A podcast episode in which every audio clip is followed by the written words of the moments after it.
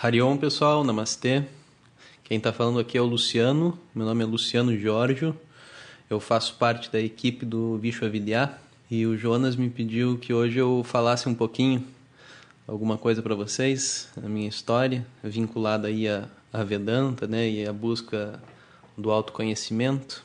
Bom, eu como muita gente, eu comecei, é, eu comecei nessa história de autoconhecimento e de Vedanta através do yoga, né, da prática de yoga. Eu fazia yoga em Curitiba, eu sou de Curitiba, hoje eu trabalho aqui no Instituto, no Rio de Janeiro, mas eu sou de Curitiba.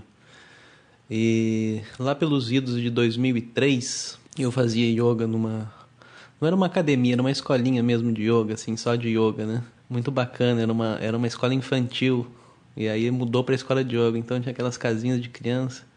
Tinha uma casinha de madeira que eu fazia meditação dentro, casinha de tipo de boneca. Enfim, nessa escola de yoga, a, a minha professora um dia me convidou para assistir uma palestra sobre um negócio chamado Vedanta, que eu não sabia o que era. Não tinha. Acho que eu já tinha ouvido falar de Upanishad, umas coisas assim, mas eu não, não sabia exatamente o que era. E essa professora me convidou e falou que quem iria dar uma palestra era uma pessoa muito, muito qualificada, muito boa e que eu deveria ir.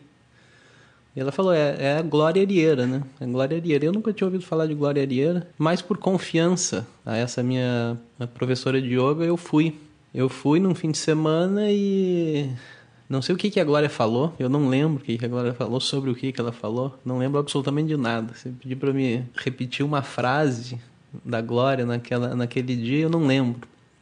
Mas eu sei que eu fiquei é, interessadíssimo do começo ao fim da, da palestra dela, durante o fim de semana. E depois daquilo, aquilo foi um divisor de águas realmente.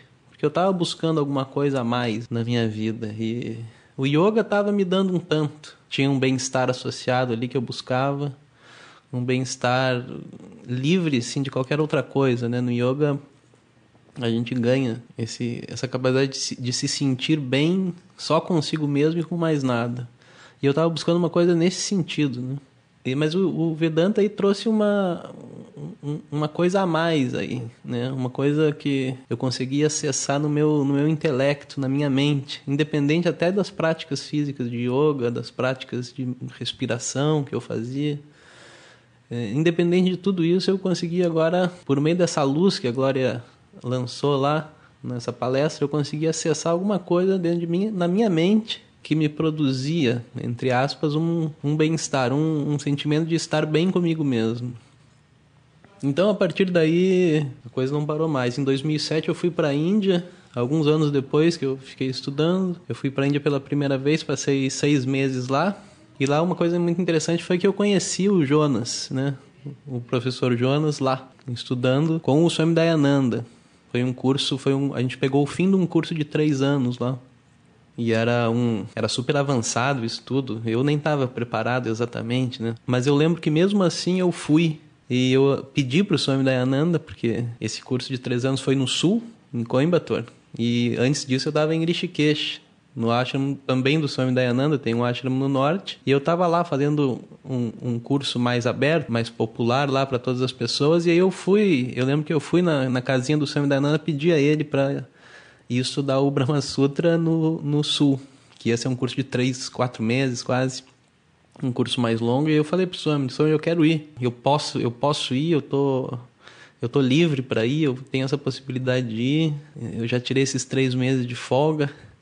Aí ele falou, mas vai, ter muito sânscrito, você sabe sânscrito? Eu falei, ah, eu sei umas, eu sei, eu sei umas palavrinhas, eu, eu, eu já estudei alguma coisa, eu, eu, juro que eu vou me esforçar muito e tal. Eu pedi a ele, ele falou, não, tá bom então, então pode ir. E aí eu lembro que eu arrumei minhas coisas e fui, né? E aí teve muita história aí no Ashram, né? Muitas coisas com, com o Jonas, com outros amigos lá. E desde então eu tô nessa, nessa vida aí, nessa, nessa busca que é muito, muito satisfatória, né? Cada pequeno crescimento e cada coisa que a gente se percebe acontecendo na nossa vida é sempre muito gratificante, né? Então é isso aí, foi assim que eu conheci Vedanta. Ou